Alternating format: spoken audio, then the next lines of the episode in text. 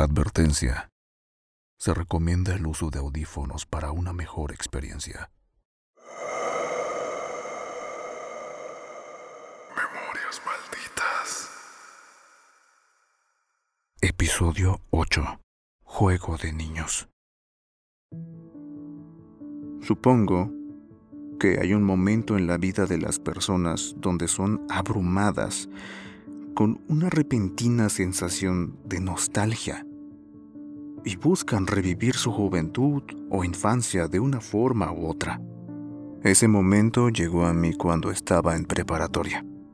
Creo que tengo que explicar mejor esta situación, pues sé que algunos pensarán que era muy joven para sentirme así. Verán, siempre fui un chico muy débil. Me enfermaba con facilidad y pasé mucho tiempo confinado a una cama de hospital viendo a otros niños jugar.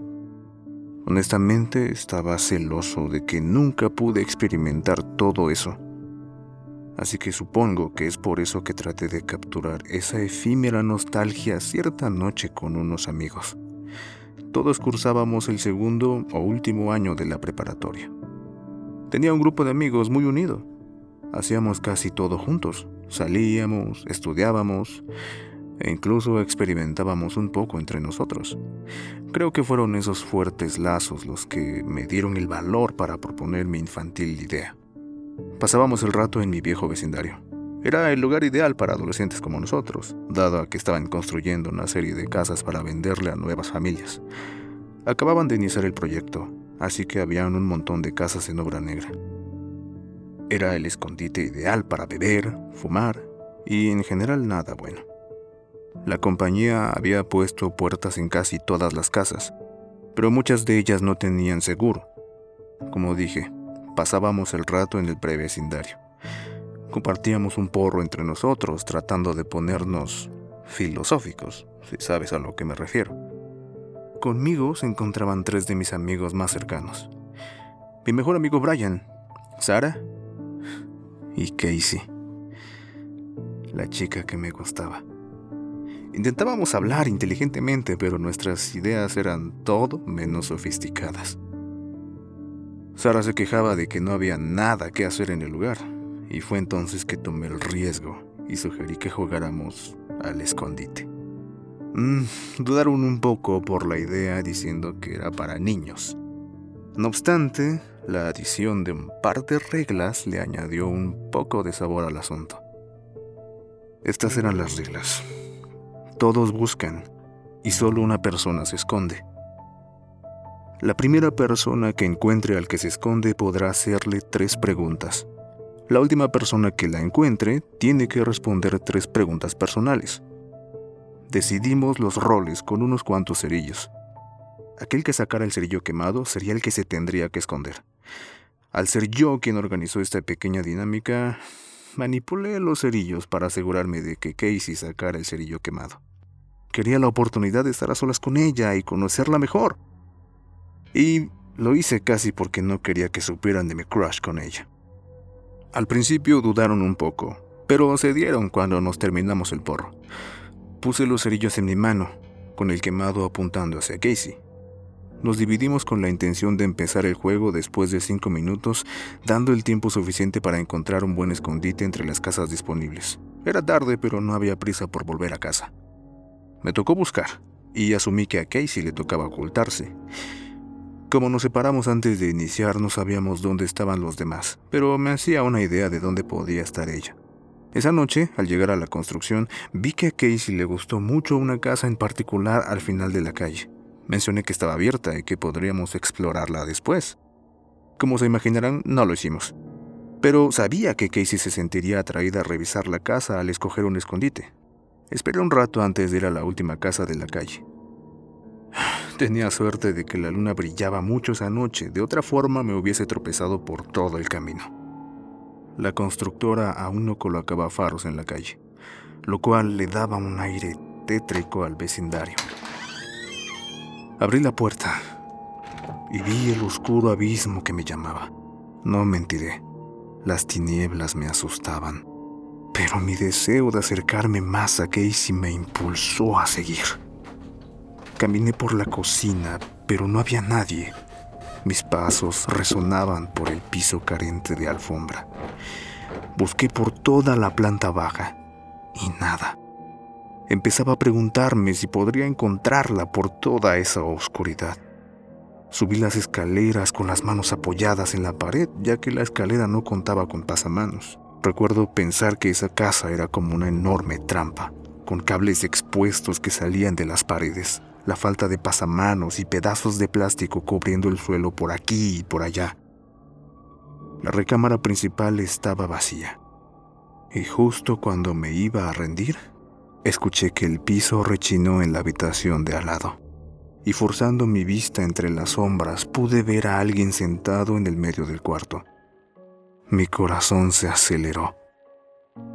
La había encontrado. Me senté a unos metros de ella y exclamé. Te encontré. Te haré tres preguntas. Soltó un pequeño salto asustada, pero parecía tranquilizarse al escucharme hablar. Estaba tan emocionado aunque en retrospectiva me doy cuenta de lo estúpido que fui. Ya sabes lo que dicen, las hormonas son la droga que más afecta al cerebro. Solo había una forma de saber si se trataba de Casey o de Sara. Le pregunté. Mm-hmm. ¿Has tenido sexo? Hubo una pausa incómoda. Hice esta pregunta ya que me enteré por parte de Brian que Sara ya no era virgen. Por otro lado, Casey sí lo era y lo supe gracias a Sara, ya que cierta noche se embriagó y reveló muchas cosas que no debió haber hecho. Contestó que no. Ahora estaba seguro de que estaba hablando con Casey. Su voz también la delataba. Para ser honesto, mi valor me había llevado hasta ese punto, pero sentí que no podía dar el siguiente paso. Me alegro de acobardarme en mi segunda pregunta, la cual era, ¿quieres tener sexo? Yo sé, las hormonas hablaban por mí, pero no le hice caso a esa estúpida pregunta, ¿ok? De hecho, en ese momento mi mente estaba en blanco. Todo en lo que podía pensar era en el rubio cabello de Casey, en la manera en que sonreía. Nos quedamos en silencio por unos momentos. No sabía qué decir por más que pensara. Me preocupaba lucir como un idiota. Solo tenía una oportunidad para impresionarla y si lo arruinaba cualquier posibilidad que tuviera con ella se iría al caño. Finalmente logré alzar la voz.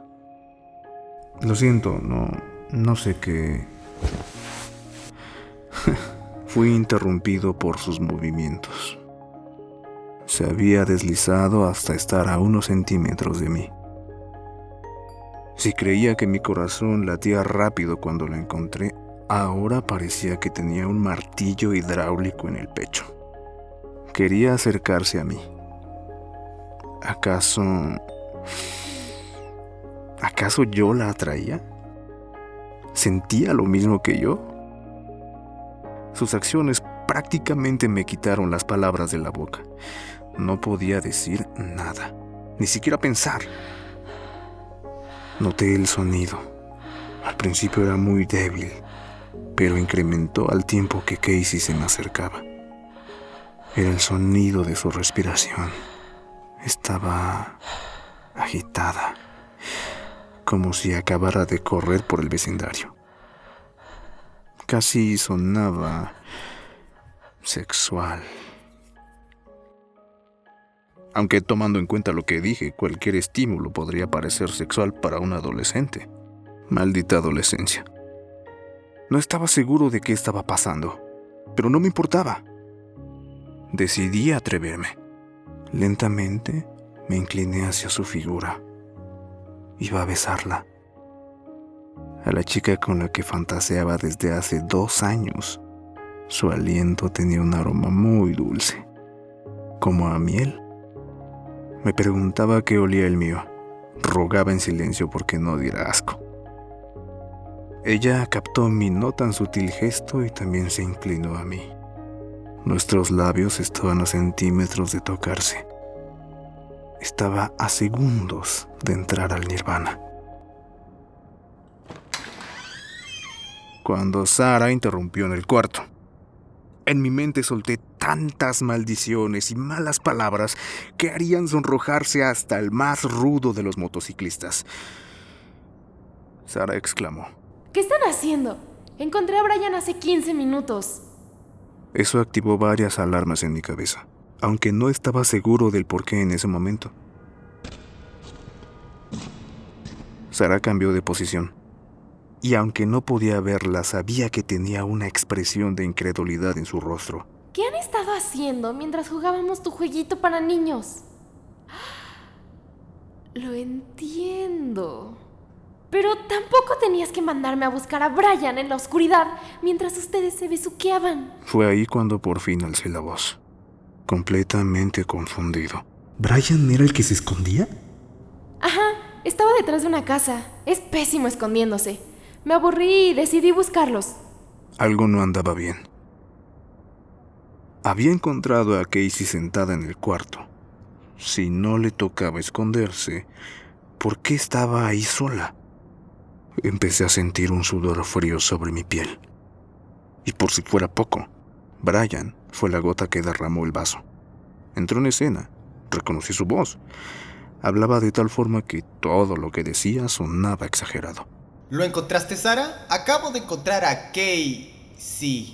Sus palabras se apagaron gradualmente al mismo tiempo que por fin tuve el coraje para hacer mi segunda pregunta.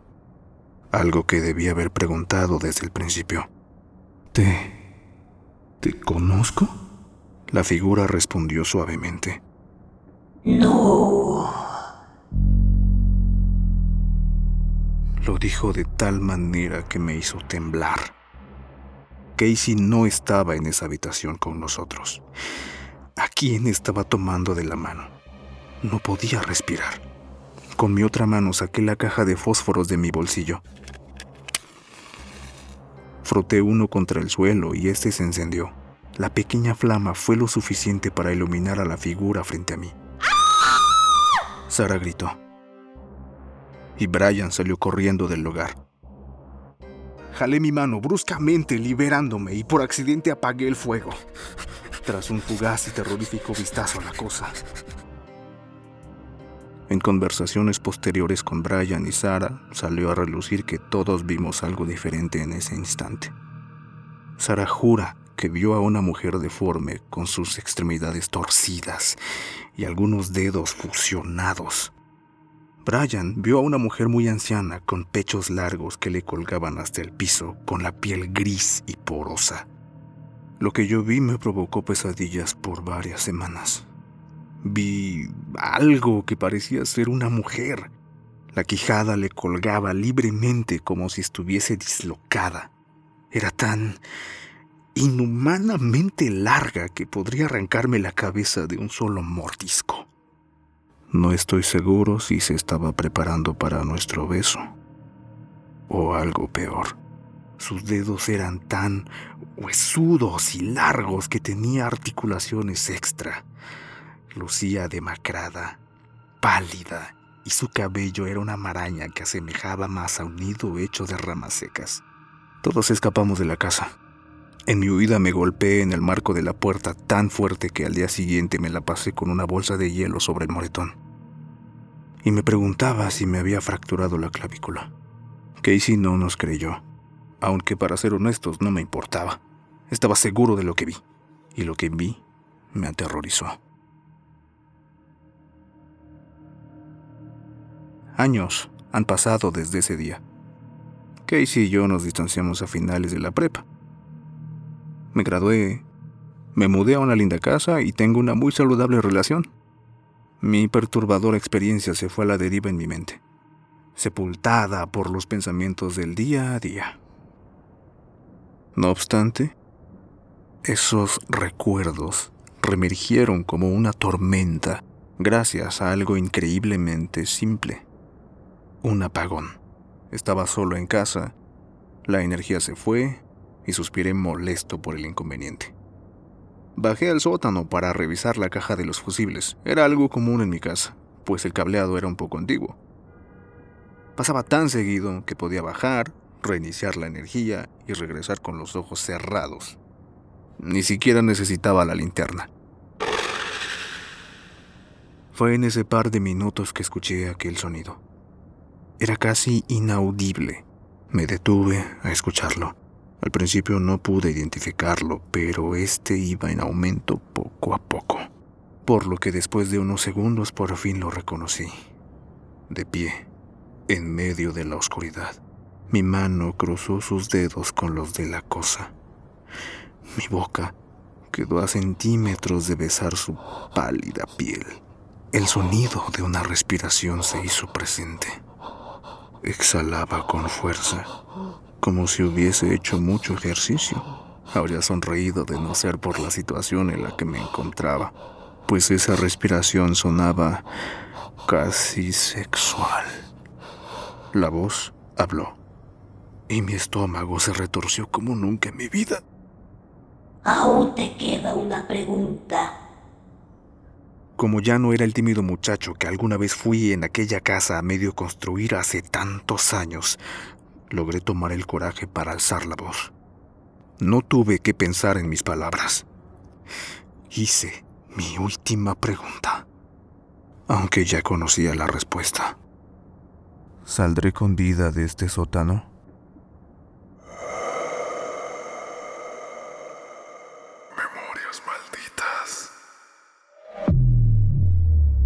Él es Nathan. Nathan se puso en contacto conmigo en el Instagram de Memorias Malditas. Estuvimos hablando un muy buen rato en Discord. Es un tipazo. Y me recomendó esta historia para traérselas a ustedes con el estilo de este podcast. Hola Nathan. Pues gracias por la esta oportunidad y quiero decirte que eres una gran persona. Es casi como mi gemelo perdido, gemelo perdido en ideas y será un gusto trabajar contigo. Y si un, en un futuro tú eres más famoso que yo, rencores, o si yo soy más famoso, que lo dudo más que, más que nada, rencores, la verdad gracias por tus consejos, me encantan tus consejos, los llevaré a toda la vida. Y si algún día tienes directas, son para ti. a, veces, a digo estupideces, pero la verdad te tengo un gran afecto, te ganaste mi respeto, porque a pesar de ver todo, se podría decir que todos esos estudios que llevas ahorita, Que no son muchos, no a son pesar muchos. de eso, es no- tienes, tienes, o sea, quieras o no, tienes los- la experiencia. A pesar de eso, no se te han subido los humos. Gracias, hermano. Te mando un fuerte abrazo. Tú también puedes hacer lo mismo. Mándame un mensaje a Instagram, si me sigues en Instagram, o mándame un correo a memoriasmalditaspodcast.gmail.com. El correo está en la descripción. Muchas, muchas gracias a los chicos que me ayudaron en este episodio. Tuvimos de invitados a Cinnamon Toast, interpretando a Sara, a Camilo Núñez, interpretando a Brian, y también a Lucero Aime, quien interpretó a la criatura en la oscuridad. Checa las redes de estos talentosísimos chicos, estoy seguro de que vas a encontrar algo súper interesante. Links en la descripción. Muchas gracias por escuchar este episodio. Si te gustó, compártelo con tus amigos. Sígueme en mis redes. Comenta en Instagram. Nos vemos En el siguiente.